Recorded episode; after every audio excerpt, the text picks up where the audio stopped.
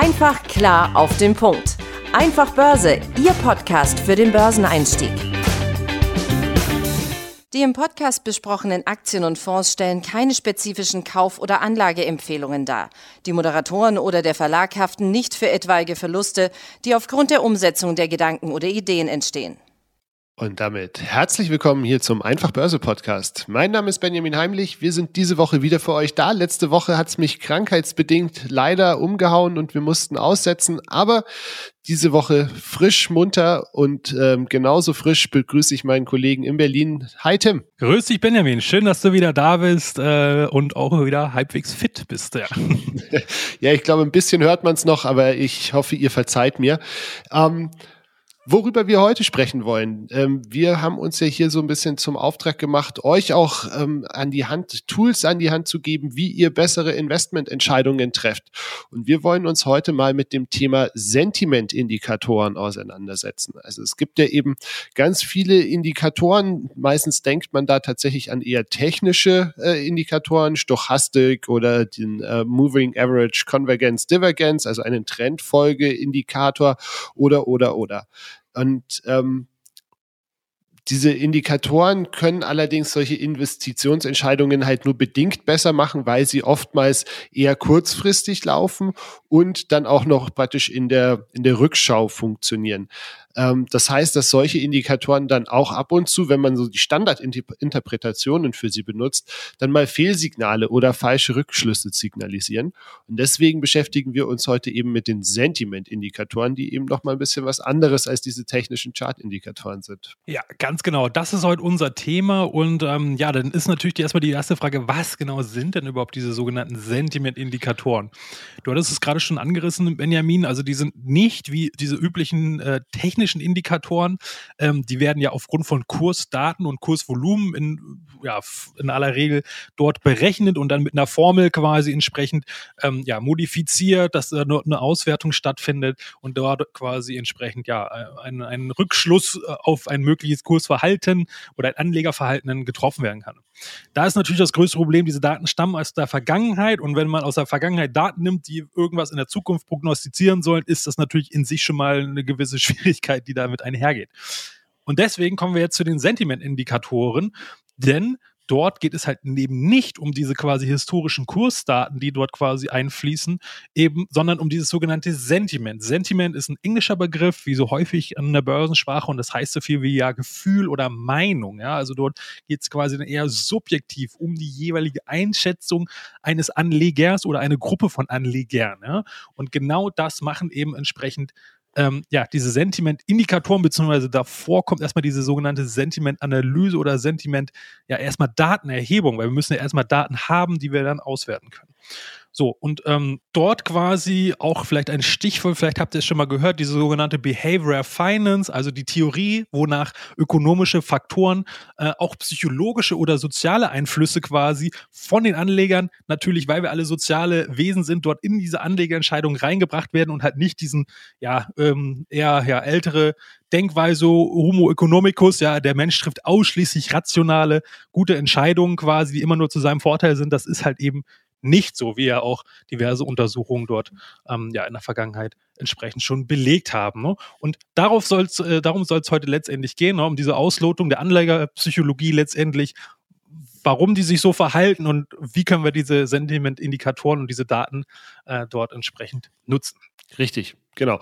Und eben aus, diesen, aus dieser Anlegerstimmung können dann eben Sentimentanalytiker ähm, praktisch Hilfestellungen äh, ziehen und begründete Vermutungen über zukünftige Kursverläufe erarbeiten, die dann praktisch als Grundlage von Investitionsentscheidungen oder kurzfristigen Handlungsentscheidungen dienen können wie gesagt, äh, das, ich glaube, ganz wichtig ist, dass man das als zusätzliche Hilfestellung betrachtet. Also ähm, das schon mal vorweggenommen, das ist jetzt nichts allgemein verbindliches, dass man sich nur darauf verlässt.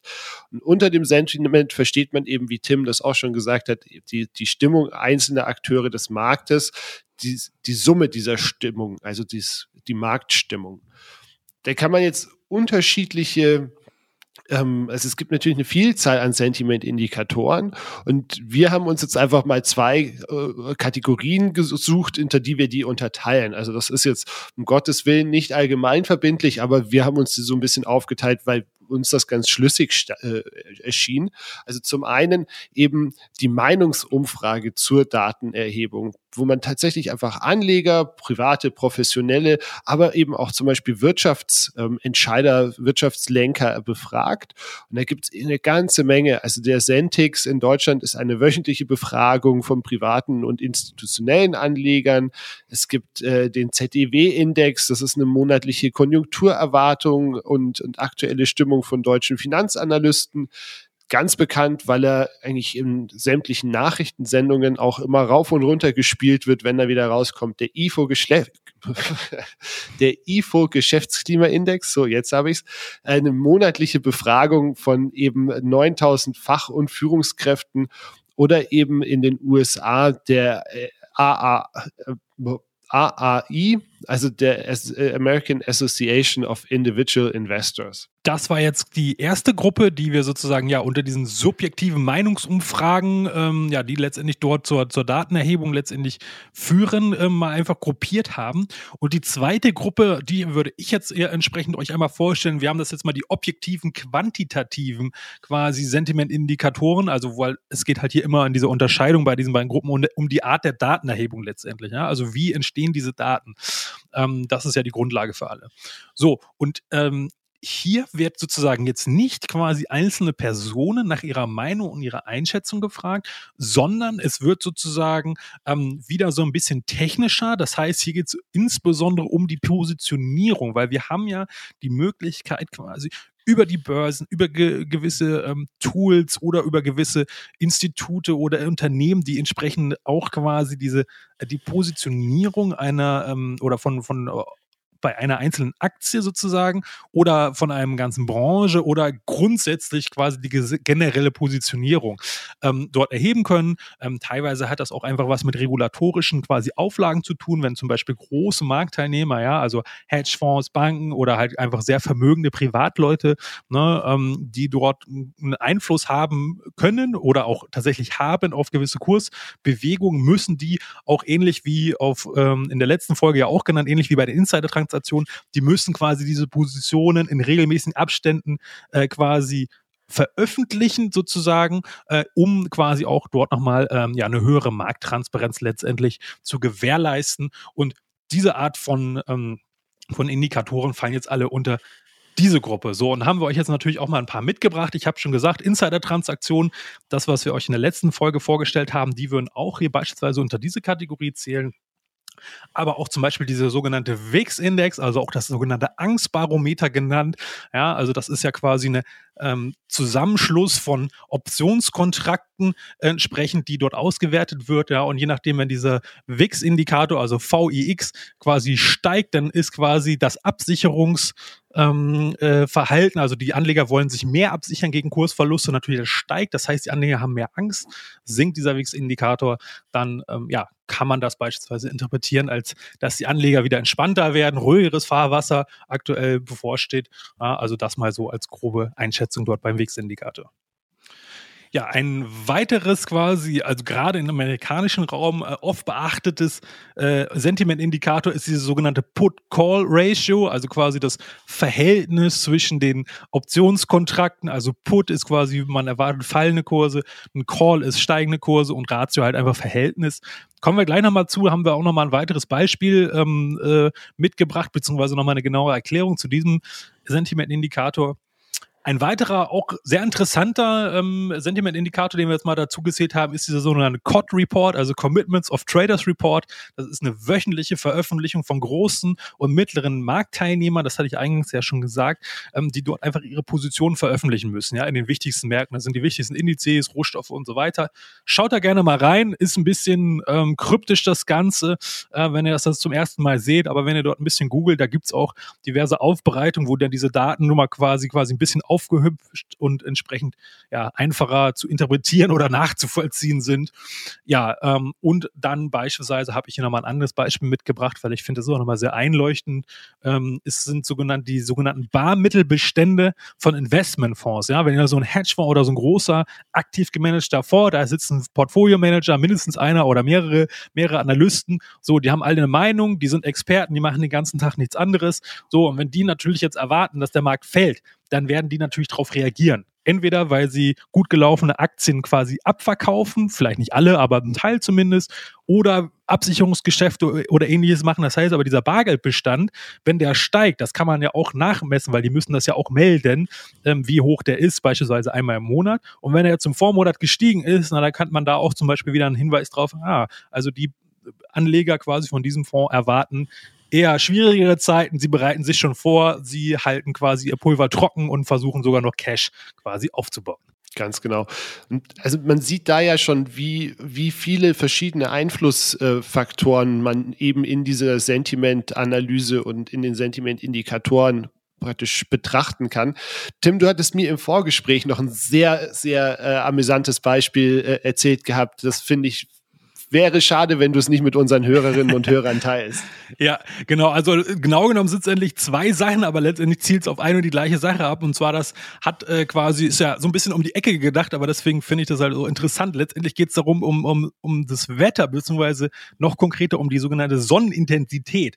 Ja, und da gab es vor vielen Jahren mal eine, eine Auswertung, das hat die NASA, ich weiß nicht genau mehr mit, mit welchem Unternehmen, auf jeden Fall irgendeine Kooperation mit einem Finanzunternehmen gab es da. Und die haben mal versucht rauszufinden, ob man einen Rückschluss daraus daraus ziehen kann, ähm, wenn die Sonne besonders intensiv ist, ja, also eine besonders hohe Menge Strahlung und, und so weiter, Energie einfach abgibt, ob das einen Einfluss auf uns Menschen hat und dann natürlich auch auf die Kurse. Und tatsächlich haben die rausgefunden, dass wenn die ähm, Sonne eine gewisse Intensität übersteigt, dass dann die Menschen ja auch eher energiegeladen, euphorisch sind und auch risikobereiter. Ja, also da gab es auf jeden Fall eine signifikante Korrelation laut dieser Datenerhebung aber natürlich muss man da, also es klingt natürlich irgendwie logisch, weil jeder weiß, wenn die Sonne scheint, ist man gut drauf, voller Freude, vor äh, guter Laune und so weiter. Ähm, Gut, aber man muss natürlich da auch ein bisschen sagen, ja, mit Vorsicht zu genießen, weil Korrelation heißt noch nicht gleich Kausalität. Ähm, ja, aber ist natürlich interessant und sowas ähnliches gibt es natürlich auch mit Wetter auf der Erde. Ja, scheint in New York äh, die Sonne ähm, und das ist natürlich mit einer der wichtigsten Handelsplätze auf der Welt. Dann sind auch eher die Anleger euphorisch, ja, gerade die großen Institutionellen, die vor Ort sind und die sind auch eher in Kauflaune. Auch da gibt es diverse Untersuchungen, dass die den Zusammenhang darstellen. Also haben wir euch mal mitgebracht, so als kleinen, ja, äh, Anregung sozusagen, dass man dort auch mal ruhig ein bisschen kreativ und in die Breite gehen kann, auf der Suche nach ja, interessanten Informationsquellen, die man dort vielleicht auch noch mit einbeziehen kann. Absolut. Was ja eigentlich dann total diesem alten Sprichwort äh, widerspricht, sell in May and go away, weil man nimmt im Prinzip sich die ganzen Son Sonnenmonate selber. Ne? Ähm, wie nutzen wir jetzt also praktisch dieses Sentiment-Informationen? Ähm, also ganz wichtig ist es ähnlich, wie wir das auch schon in der letzten Folge bei den Insider-Transaktionen gesagt haben. Es ist eben nur ein weiteres Puzzleteil, das ihr am besten ähm, in eure, in euer Bild der Anlageentscheidung mit einfließen lasst, um da im Prinzip möglichst ja, vielschichtiges Bild zu bekommen man sollte auch diese ganzen Indikatoren mit anderen Kon äh, Informationen praktisch kombinieren und auch auf die Plausibilität hinprüfen. Ne? Also es kann natürlich sein, dass ab und zu solche solche Indikatoren auch mal gegen, äh, gegenläufig sind. Das muss jetzt nicht zwingend ein Problem sein, aber man sollte sich dann eben nicht nur auf einen zum Beispiel verlassen. Und ähm, dadurch, dass eben auch jeder dieser Indikatoren mit einer anderen Methode erhoben wird, hat er eben auch eine eigene Aussagekraft. Und insbesondere bei diesen, die wir jetzt so unter subjektives Sentiment, äh, subjektive Sentimentindikatoren zusammengefasst hat, gibt es eben auch einen guten Hinweis, was zum Beispiel die Wirtschaft oder in der Branche im Speziellen so, wie es denen gerade geht, wie so die, grundsätzlich die, die, der Blick auf die Zukunft ist. Ja, und insbesondere hier kann man quasi für uns Deutsche oder ich würde schon fast sagen für die europäische Wirtschaft, weil Deutschland ist einfach das Zugpferd, was Leistungsfähigkeit in der wirtschaftlichen Kraft sozusagen ähm, und natürlich auch von der Anzahl der Menschen. Ich meine, wir sind das bevölkerungsreichste Land in, in Europa. Ja, äh, dort natürlich ein ganz besonderer Augenmerk ist der IFO Geschäftsklimaindex. Ja, weil ich finde gerade der ist so wichtig, weil er halt eben quasi so in die Breite geht, weil es halt alle Branchen sind äh, entsprechend, die dort quasi mit befragt wird. Das heißt, es ist nicht irgendwie nur eine Nische. Ja, es sind Fach- und Führungskräfte, Vorstände sozusagen, also quasi all die Experten, die quasi an vorderster Front in der jeweiligen Branche das Top-Know-how haben, ja. Und wenn die nicht wissen, was bei ihnen in der Branche los ist, wer soll es denn halt eben sonst halt eben haben, ja. Und ähm, was noch dazu kommt, finde ich halt eben auch nochmal besonders interessant ähm, bei diesem IFO-Geschäftsklimaindex, da wird auch ganz konkret nochmal unterschieden. Da wird nicht nur sozusagen äh, die, die Leute, die, die Führungskräfte und die Vorstände dort gefragt, hey Leute, was schätzt, wie, was ist heute bei euch los? Sondern nein, nicht nur das, die Frage wird gestellt, sondern es wird nochmal differenziert. Wie seht ihr denn die nächsten Wochen und Monate sozusagen? Ne? Das heißt, nicht nur ein Ist-Zustand, sondern auch eine Erwartungshaltung. Und da kann man natürlich sehen, ha, wenn heute die Stimmung schlecht ist, aber Auftragsbücher sind voll, ja, äh, wir kommen nur gar nicht hinterher oder was auch immer nicht, so, dann kann man da schon, ah, okay, es ist natürlich ein frühzeitiger Indikator, ja. Das heißt, der kann teilweise schon Wochen, Monate vor vorher anspringen, wo man sagt, na, da ist schon die Talsohle, da kann die Börse und keine Ahnung was noch alles äh, äh, in, in Feuer stehen. So, also auch deswegen finde ich das so wichtig und gleichzeitig, weil er so breit ist, gibt er eine gute Verfassung oder die gesamtwirtschaftliche Lage. Es gibt auch in der aktuellen Krise ja immer irgendwelcher, der profitiert, Ölkonzerne oder sowas zum Beispiel. Aber wenn es der Masse der Unternehmen nicht gut geht, dann wird, es hat das zwangsläufig natürlich einen schlechten Einfluss auf alle, weil ähm, entweder es äh, profitieren viele, es ist ein Aufwärtstrend, konjunktureller Aufschwung, dann profitieren, profitieren fast alle Unternehmen, auch die meisten Aktien steigen und so weiter. Ja, und natürlich in so einer Phase will ich investieren ja, oder investiert sein na, und nicht nur in einzelnen Nischenbranchen wie jetzt aktuell. Und deswegen finde ich gerade diesen IFO-Geschäftsklimaindex äh, gerade so wichtig und interessant, um halt ein gutes Gefühl dazu zu kriegen, wie geht es der deutschen Wirtschaft und damit eigentlich letztendlich auch der europäischen Wirtschaft, weil das ja alles sehr eng zusammenhängt. Ganz genau. Jetzt wollen wir natürlich nicht nur die ganzen Vorteile hier aufzählen, sondern auch ähm, ganz klar drauf gucken, wo haben denn eben diese Sentimentindikatoren ihre Grenzen. Also grundsätzlich sind sie häufig ähm, wenig bis gar nicht zum Beispiel für Markttiming geeignet, weil sie eben ähm, ja einen Vorlauf haben und äh, nicht sagen, okay, morgen wird jetzt alles anders, sondern wenn zum Beispiel der IFO-Geschäftsklimaindex, der geht ja Wochen im, im, Voraus. Das sagt euch jetzt nicht, ob ihr heute die Aktie besser kaufen solltet oder morgen. Ähm, es gibt euch ein Gefühl dafür, dass es wieder nach oben gehen könnte, aber nicht exakt wann. Deswegen ist dann eben auch zum Beispiel die Aussagekraft äh, teilweise nicht ganz genau bestimmbar. Also eben das Beispiel, das Tim vorher gebracht hatte mit dem äh, Put-Call-Ratio, ähm, wird ja eben über den Optionsmarkt abgeleitet. Und ähm, sind mehr Puts oder mehr Calls auf einem Basiswert aktuell offen. Wird man, ist dann praktisch so die ganz grundsätzliche Frage. Und mehr Puts als Calls, also die Mehrheit der Anleger sichert sich ab und erwartet fallende Kurse, mehr Calls als Puts, genau andersrum. Das Problem hier ist aber, dass solche Optionen ganz häufig auch eben zur Spekulation oder für andere Cashflow-Strategien genutzt werden. Und da niemand zu keinem Zeitpunkt weiß, welcher Marktteilnehmer welche Strategie mit welchem Ziel praktisch seiner Positionseröffnung verfolgt, ist da halt eben dann sehr schwierig, eine, eine exakte Aussagekraft daraus abzuleiten, weil die Daten eben entsprechend verzerrt sein können, beziehungsweise wir die Motivation hinter dem hinter dem Geschäft praktisch nicht kennen. Ja, und vor allen Dingen auch, äh, da es quasi hier direkt in Position ist und wenn da kurzfristige Spekulanten am Werk sind, das heißt, man kann sich jetzt diesen Wert natürlich jederzeit in Echtzeit auslesen lassen.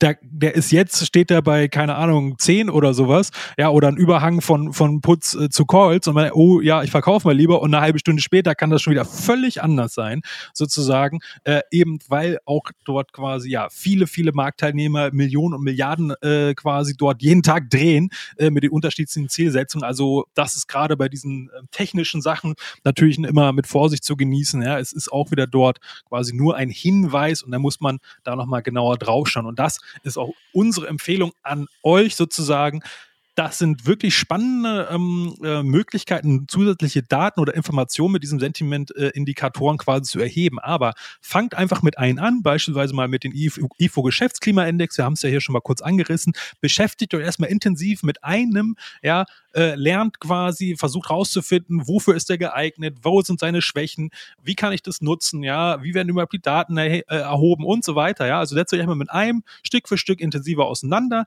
ja, und ähm, passt den dann quasi in euer spezifisches Puzzleteil ein, wo ihr meint, dafür kann ich den sehr gut genutzen, sozusagen. Ja, und das ist unsere Empfehlung. Und dann nehmt ihr euch dann den nächsten vor und so weiter. Und irgendwann habt ihr dann so eine Kombination, wo ihr sagt, hey, guck mal, wenn ich die so und so miteinander kombiniere oder der eine quasi bestätigt den anderen oder wenn das Widerspruch ist, also hey, das stimmt irgendwas nicht. Ja, also das ist jetzt geringe Aussagekraft. Also das äh, können wir euch auf jeden Fall nur empfehlen, da euch ne, Stück für Stück der, der Thematik anzunähern und wirklich auch in die Tiefe dann erstmal zu gehen bei einem Indikator, um da wirklich auch zu verstehen, wie genau der, ähm, welche Vor- und Nachteile er hat.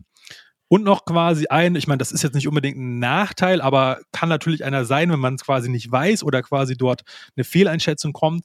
Ähm, äh, Stichwort Extremwerte bei, bei diesen Indikatoren. Ja? Also grundsätzlich sind Extremwerte, äh, also historisch gesehen äh, Extremwerte, die halt selten vorkommen, sind oft ähm, äh, kein Anzeichen dafür, beispielsweise äh, extremes ähm, Put-Call-Ratio, extremer Put-Überhang, ja, die Welt geht unter, oh Gott, die Kurse, morgen fällt alles äh, um, um 50 Prozent.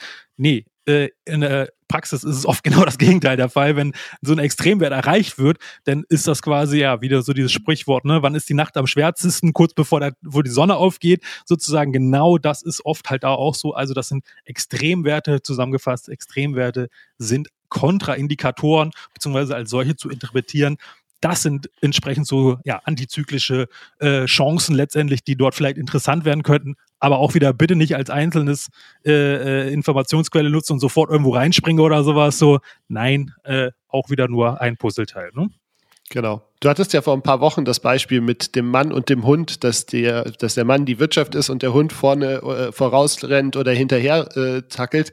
Das ist im Prinzip dieser Extremwert der Punkt, wo die Leine zu Ende ist, ne? Und dann entweder wird er nach hinter, äh, hinterhergezogen oder wieder hergezogen zum, zum, zum Mann. Ja, ähm, gutes, gutes Beispiel nochmal, ja.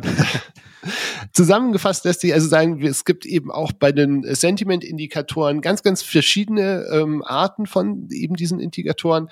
Je nach Kategorie und, und Erhebungsmethode der Daten lassen sich eben damit auch unterschiedlich gute oder weniger gute Aussagen über die Verfassung der Wirtschaft, einzelner Branchen oder eben tatsächlich sogar einzelner Aktien treffen.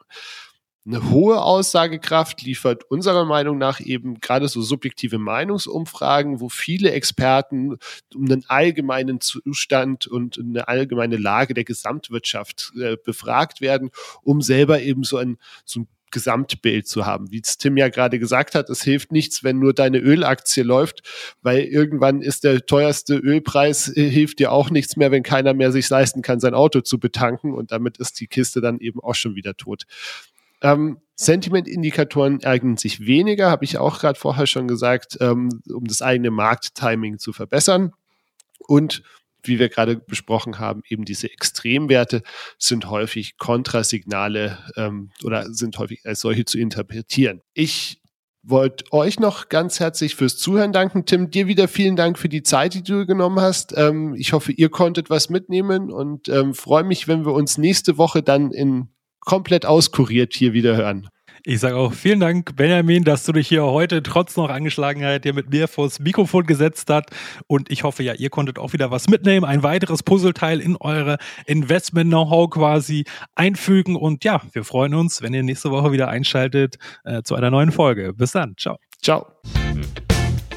Einfach klar auf den Punkt. Einfach Börse, Ihr Podcast für den Börseneinstieg.